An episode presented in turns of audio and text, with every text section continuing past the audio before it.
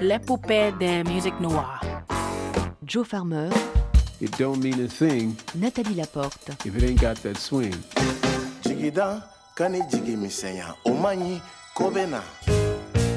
L'épopée des musiques noires. it's okay. You know, it's okay. Ah, merci. Ah.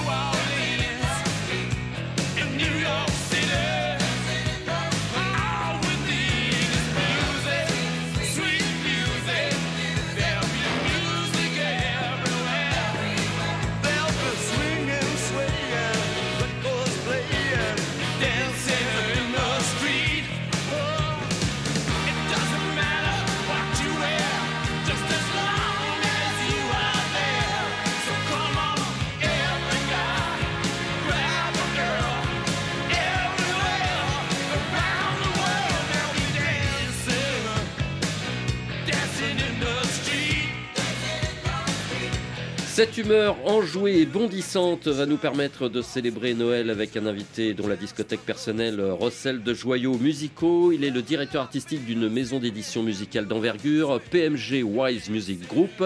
Il est le fondateur du label Peekaboo. Il est l'ancien directeur de la programmation musicale de FIP, la meilleure radio au monde après RFI bien sûr, et l'ancien responsable de la discothèque de Radio France, sans oublier des articles dans la presse, Rolling Stone notamment, et auteur d'un ouvrage consacré à Eddie Mitchell. Toutes ces casquettes légitiment sa présence aujourd'hui à nos côtés. Marc Marais, soyez le bienvenu. Eh bien, bonjour.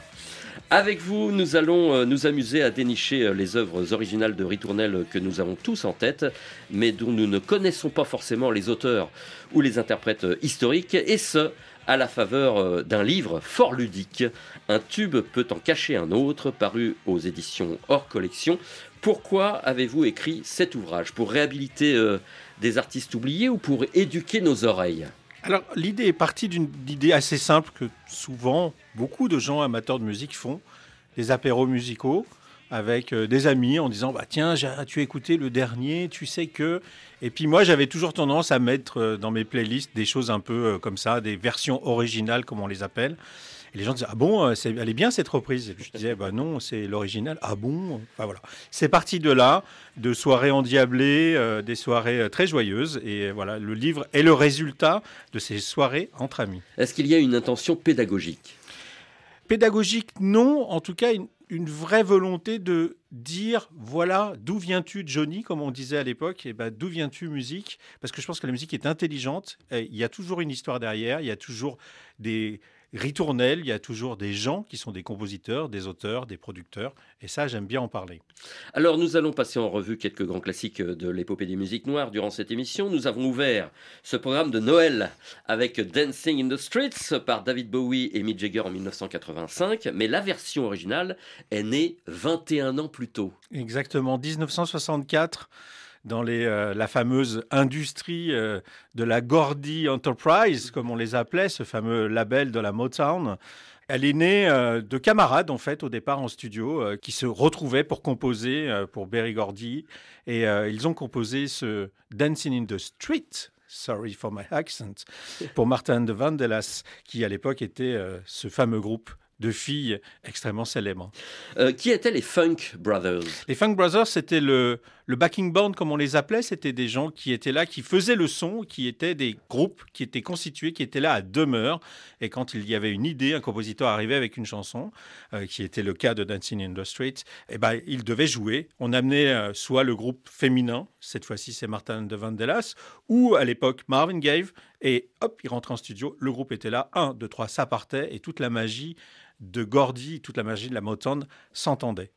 Et ce qui est étonnant, c'est qu'on reconnaît les disques Motown par un détail particulier, c'est le tambourin. Exactement. Sur chaque titre de Motown, il y a un tambourin. Tout à fait, tout à fait. Ce fameux tambourin qui est un peu le chef, qui va donner la pulse, qui va donner le groove de ce fameux funk, de the rhythm and blues comme on les appelle à l'époque. Et c'est incroyable. Voici donc Martin de Vandelaz, la version initiale de Dancing in the Streets.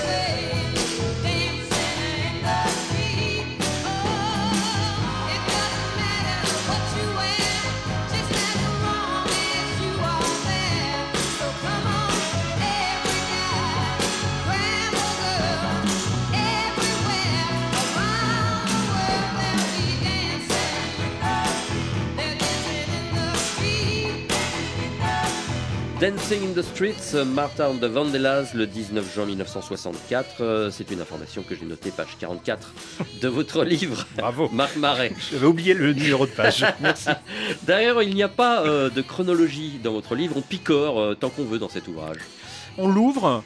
Euh, il faut qu'on voit des taches de lait, des taches de café, des taches de thé et plus si c'est beaucoup plus tard, Oui. mais beaucoup avec modération bien évidemment. Mais c'est libre, c'est une lecture libre comme la musique peut être. Alors picorons et écoutons ceci.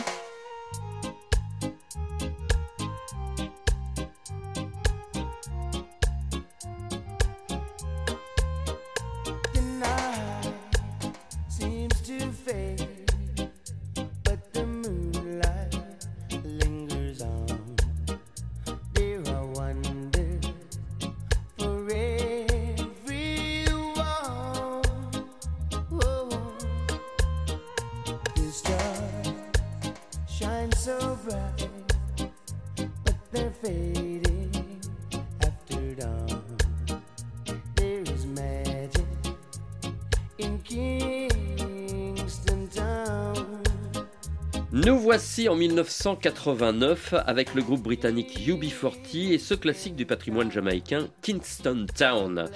Qui est l'interprète original Lord Creator, Lord Creator, c'est avant tout le pape de la calypso, le roi de la calypso euh, qui est né à Trinidad, évidemment, euh, capitale incroyable où le vivier euh, de cette musique est né. On est dans les années 50. euh, c'est un chanteur, euh, on pourrait dire aujourd'hui de reggae, même si le terme n'existait pas vraiment avant. Lord Creator, c'est avant tout un, un lover, qu'on appelle ça. C'est avant tout un lover. Et Kingston Town est vraiment un, un appel à, à l'amour, un appel à, à la beauté de cette ville. Et il était signé sur un label qui a fait sa gloire. Ce fameux label qui euh, non seulement euh, a fait sa gloire et non seulement euh, a pu populariser cette musique, a pu emmener cette musique ailleurs parce que il faut quand même se rappeler les années 60 euh, on est évidemment à la Jamaïque ou du côté de Trinidad. Exporter la musique était compliqué. Euh, il fallait absolument et ce label effectivement a pu euh, l'émanciper ce fabuleux artiste. Il faut absolument tout écouter. Il y a tout à écouter chez Lord Creator. Il peut donc remercier Trojan Records exactement. qui a édité en 1969 ce classique de l'épopée des musiques noires.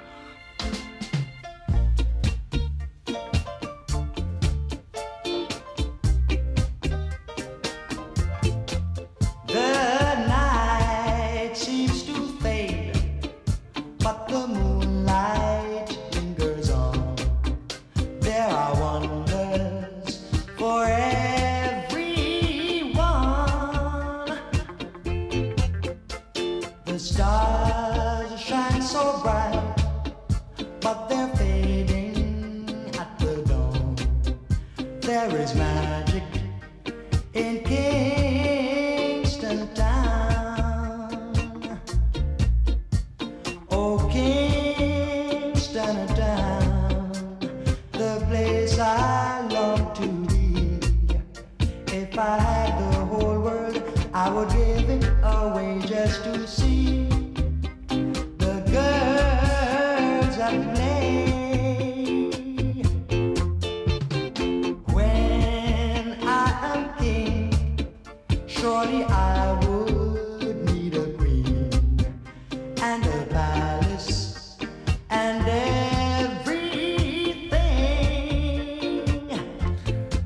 Town par Lord Creator en 1969 avec une jolie réverbe sur sa voix. C'est vrai, une réverbe euh, à outrance, une réverbe, on a envie, on se plonge dans cette euh, réverbe qui euh, effectivement amène une espèce de douceur, mais euh, on oublie quand même que euh, bah, dans les studios, euh, quand il y avait marqué 10, et ben, à cette époque-là, on mettait tout sur 10, tout était à fond tout le temps, parce qu'on découvrait aussi beaucoup de choses. Le studio, c'était pas quelque chose qui était naturel, on avait l'habitude de jouer ensemble. L'évolution du studio entre 1950 et 1970, c'est énorme. Donc avec tout ce qui arrive, la réverbération comme on l'appelle. Et j'adore ce côté romantique, ce côté lover de Lord Creator. Puis alors les années 80, ça sera encore pire Ah oui. avec euh, l'arrivée du DX7, ce fameux synthétiseur qu'on entendra partout. Exactement. Marc Marais, vous avez sélectionné 100 titres pour votre livre, mais vous auriez pu aller euh, bien au-delà. Sur quels critères avez-vous fait euh, votre choix? Euh, le mien, c'est extrêmement bizarre de dire ça, mais c'est vrai. En fait, c'est toutes des musiques que j'aime. Parce que je me suis aperçu euh, au fil des années qu'il était très difficile pour moi d'écrire sur des musiques que je n'aimais pas. Souvent, j'écris en, en écoutant de la musique. J'ai beaucoup écouté tous ces titres-là, mais c'est 100 tubes, donc c'est 200 versions. Et euh, l'écriture est, est la suite logique de la note pour moi. Je ne suis pas du tout écrivain. Je suis avant tout un, un journaliste et avant tout un documentaliste. Moi, c'est ça qui m'intéresse comme démarche. Il n'est pas question de littérature, il est juste question de passer l'amour que j'ai de cette musique. Vous êtes un collectionneur de disques. Ah oui, faut le dire, une collection qui s'est menée euh, d'année en année. euh. J'ai beaucoup acheté des choses que je ne connaissais pas. Ça fait toujours rire les gens, mais euh, en fait, euh, j'avais envie tellement de soif de musique que tout ce que je ne connaissais pas, qui était accessible pour moi. Alors, j'ai beaucoup acheté dans les brocantes et je continue toujours, parce que je n'avais pas forcément à l'époque, et même encore aujourd'hui, au nombre que j'achète par mois, mais de quoi acheter le neuf, on dit. Donc, j'ai beaucoup acheté dans les brocantes et dès que je voyais des pochettes de disques qui me plaisaient, j'achetais. Donc votre discothèque se compte à combien de milliers de disques? Beaucoup, beaucoup, un peu dissimé, un peu de partout, euh, voire même dans la famille, un petit peu de partout, parce que effectivement, j'ai plus beaucoup de place et euh, petit à petit, euh, j'en donne aussi euh, beaucoup parce que c'est trop, parce qu'on n'aura jamais d'une seule vie pour ressortir tous ces disques. Et j'avoue aussi que je me suis plongé très facilement dans les écoutes numériques. Et j'apprécie beaucoup d'écouter, de me faire mes playlists et tout ça. Donc euh, aussi, je picore aussi du côté plateforme, euh, voilà, sans problème. Retournons dans votre livre et arrêtons-nous à la page 77. You ain't nothing but a hound dog, girl. You're crying all the time. You ain't nothing but a hound dog, crying all the time. Well, you ain't never caught a rabbit and you ain't no friend of mine. Nous sommes en 1956. Elvis Presley popularise Hound Dog, qui se vendra à plus de 10 millions d'exemplaires, mais cela éclipse totalement l'interprète original. Qui était-ce donc? Big Mama Thornton, chanteuse de blues, chanteuse euh, de vie, chanteuse d'amour, chanteuse sociale. Elle a revendiqué sa place de femme dans le blues et je peux vous dire qu'à l'époque c'était pas si facile que ça, voire même très compliqué. C'est une femme qui avait euh, son franc-parler, c'est une femme qui a fait d'autres choses que ce fameux Hard Dog, qui a fait un autre tube qui s'appelle Bell in Chain, qui va être euh, popularisé aussi euh, par plein de gens, qui aujourd'hui est devenu un standard, mais surtout qui va être popularisé par une autre jeune femme incroyable, avec son franc-parler aussi, Janis Joplin. Quand même, il faut le dire. Malheureusement, cette Big Mama Thornton, eh ben, elle va rien gagner. Elle va être spoliée de l'écriture de ce titre. Alors, euh, on pourrait dire, euh, ah, ce Elvis, il n'était pas très gentil, voire il était truand, mais surtout Elvis, il était entouré d'un manager, le colonel Parker, ce fameux euh, circassien hollandais euh, recherché euh, de partout en Europe. Je pourrais en parler pendant des heures et des heures. Malheureusement, elle va mourir dans la pauvreté. C'est une vie vraiment difficile, mais c'est un talent incroyable. Il faut absolument aller voir sur YouTube. Il y a des vidéos de Big Mama Thornton. C'est juste, waouh, ça dégage quoi. Ce qui est fou, c'est qu'elle a vendu un million d'exemplaires de Hound Dog et elle n'en a pas récolté les fruits. Bah oui, c'était la spoliation, c'était compliqué. Être noir américain déjà, femme, dans le blues, c'était une musique quand même rude, c'était une musique où il fallait dire des choses, et on parlait souvent que d'amour. Elle, elle a parlé de beaucoup d'autres choses, elle a parlé d'alcoolisme, elle a parlé d'homosexualité, elle a vraiment parlé de ce qu'était une femme dans ces années-là. Est-ce que vous diriez que le patrimoine afro-américain a été pillé par les artistes blancs durant le XXe siècle? C'est toujours très compliqué. euh, Oui, il y a eu des malversations, preuve en est, qui étaient souvent plus de l'entourage que des artistes. Il y a souvent des gens aussi euh, qui reprenaient des chansons. À l'époque, n'oubliez pas, il n'y avait pas Internet, il n'y avait pas cette base de données incroyable que l'on a aujourd'hui. On peut les chercher, on peut les picorer, des choses comme ça. À l'époque, il n'y avait rien. On entendait quelque chose à la radio, on prenait sa guitare, on faisait trois accords et boum, c'était parti. Et puis on se disait, bah oui, j'ai quand même rajouté un ha ha, puis j'ai rajouté un You're the man. Donc c'est moi qui vais signer ce titre. Voilà comment ça se passait à l'époque. Malversation, certainement. Je pense cupidité, beaucoup avant toute chose. Fort heureusement, les choses, alors il y a plein de belles histoires là-dessus. Elvis n'a rien pris en fait. Elvis, c'était un, un jeune qui ne réfléchissait pas autant que ça et qui surtout laissait euh, d'autres gens, dont ce fameux colonel Parker, réfléchir pour lui. Mais lui, il avait cet amour-là, il avait cet amour de cette musique parce qu'il n'écoutait que ça à l'époque. Il ne savait pas du tout que c'était Big Mama Thornton qui l'avait signé. Il savait que c'était elle qui l'avait chanté. C'était une évidence sans nom. Après, bah, c'est l'histoire de la musique, c'est l'histoire des stars. Euh, Tout va vite et on oublie. Et puis il a vécu au milieu de la communauté euh, afro-américaine, euh, Elvis Presley. Donc finalement, c'était son environnement sonore habituel. Tout à fait, tout à fait. C'était sa base, c'était son amour, c'était c'est c'est là où il s'est construit, c'est là où il s'est dit euh, ah mais moi je vais pas chanter comme ça Ah, parce que je pense que c'était difficile. Il y avait des façons de swinger qui étaient différentes, mais je vais m'inventer au milieu de ces gens-là. Et il en a fait bah, son propre style, un style qui va exploser, qui va devenir extrêmement populaire. Nous allons, quoi qu'il en soit, rendre à Big Mama ce qui lui appartient. Ouais. Voici Hound Dog 1953.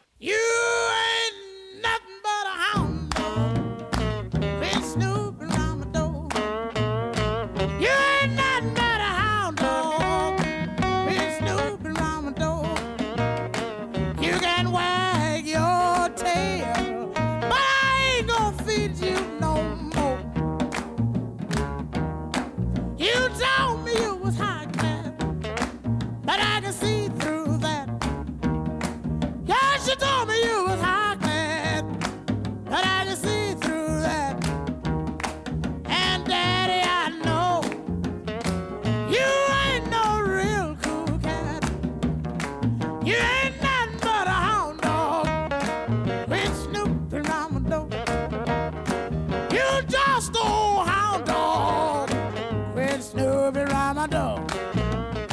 You can wag your tail. But I ain't gonna feed you no more. Oh, plenty more. Big Mama Thornton en 1953, c'était la version originale du classique Hound Dog avant qu'Elvis ne s'en empare. Pour la suite de notre programme, je vais un peu tricher, euh, Marc Marais. Trichons. Euh, je vous propose d'écouter d'abord ceci.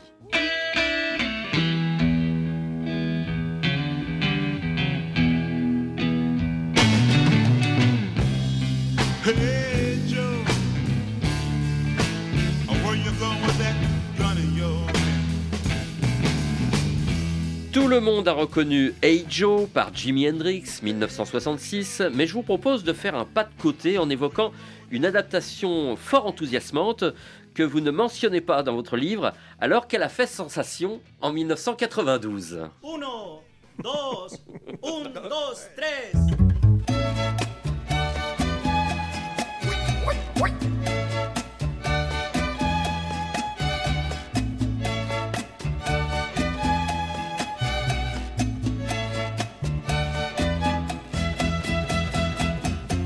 Joe, where you going with that money in your hand? I say, hey Joe, where you going with that money in your hand? I'm gonna see my woman. You know, I heard she done messed around with some other man. I heard she did.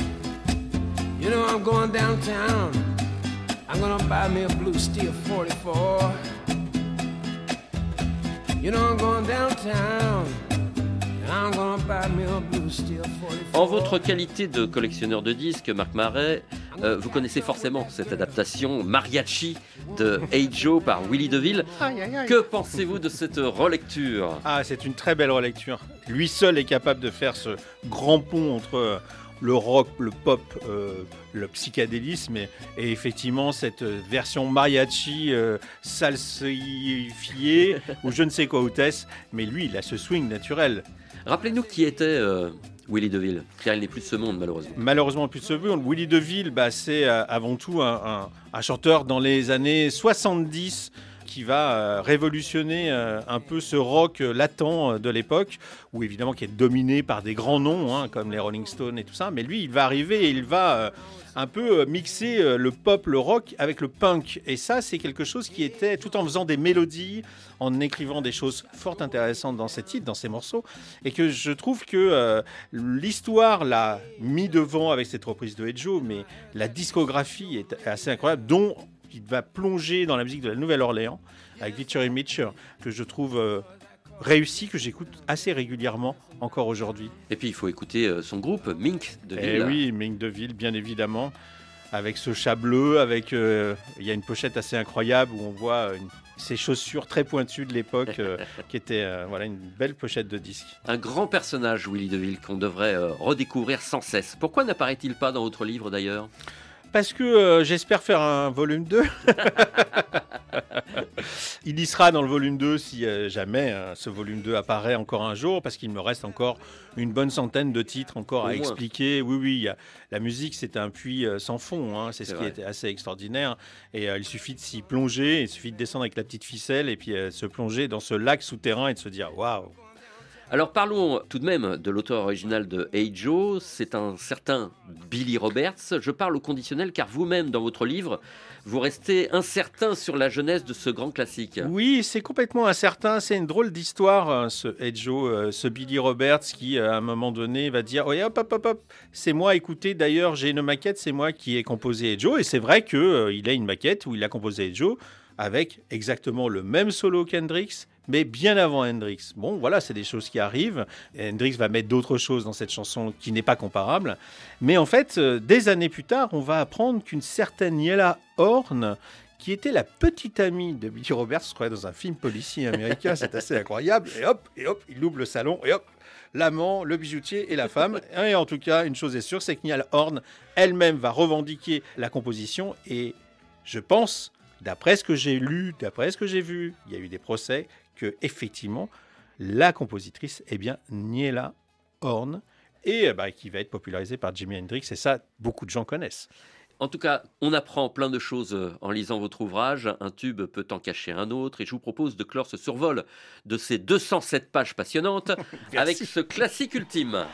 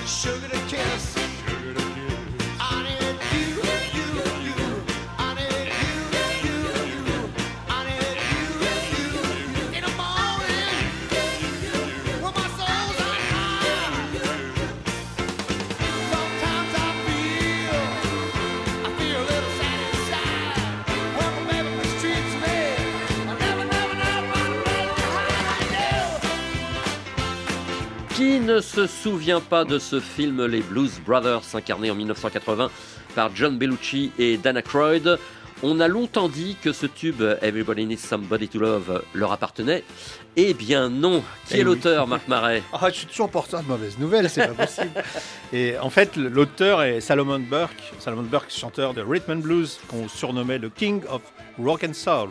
qui était euh, à l'époque vraiment, parce que les Kings, il y en avait, hein, il avait ce petit swing entre rock and roll et soul. Et moi, j'aimais bien cette. euh, il accentuait certains mots euh, dans ses chansons que j'adorais. Donc là, nous sommes en 62, entre 62 et 64. euh, euh, il va faire des pépites incroyables, des tubes. Cry to me, Get to get you off of my mind. Il va quand même marquer cette génération. Il est peu connu, moins connu que les Blues Brothers avec ce succès mondial, Ah oui. évidemment cinématographique incroyable.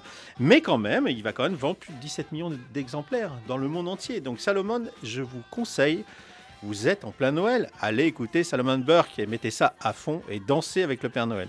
Solomon Burke s'est octroyé la paternité en fait de cette chanson Everybody Needs Somebody to Love, mais vous remettez les pendules à l'heure.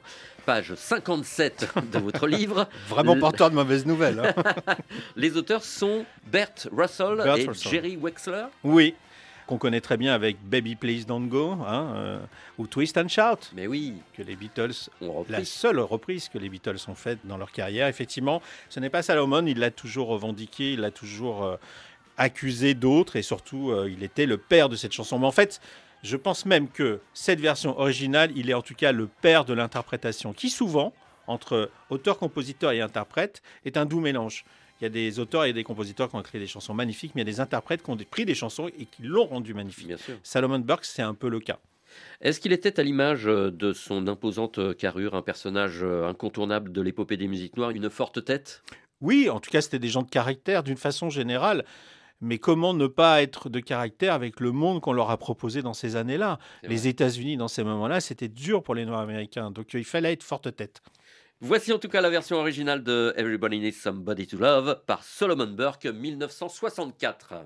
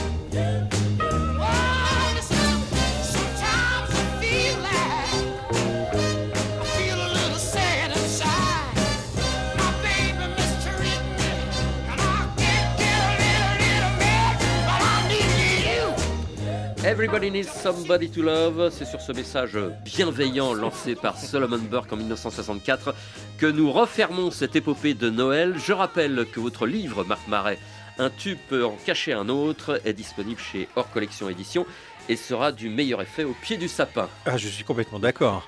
Aller swinguer avec le Père Noël en ouvrant mon livre, moi je pense que c'est un beau cadeau de Noël. Merci mille fois d'être passé nous voir ici. à Merci à vous. Et permettez-moi de vous souhaiter un joyeux Noël à vous aussi. Eh ben, joyeux Noël à vous aussi, joyeux Noël à tous. Merci à Didier Chérouz, euh, le Père Noël euh, de la régie finale Oh, pour oh, la oh. réalisation aux petits oignons. Passez un bon Noël, on se retrouve dans 8 jours avec un florilège de l'année 2023. Bon réveillon à tous, dans quelques instants, le journal.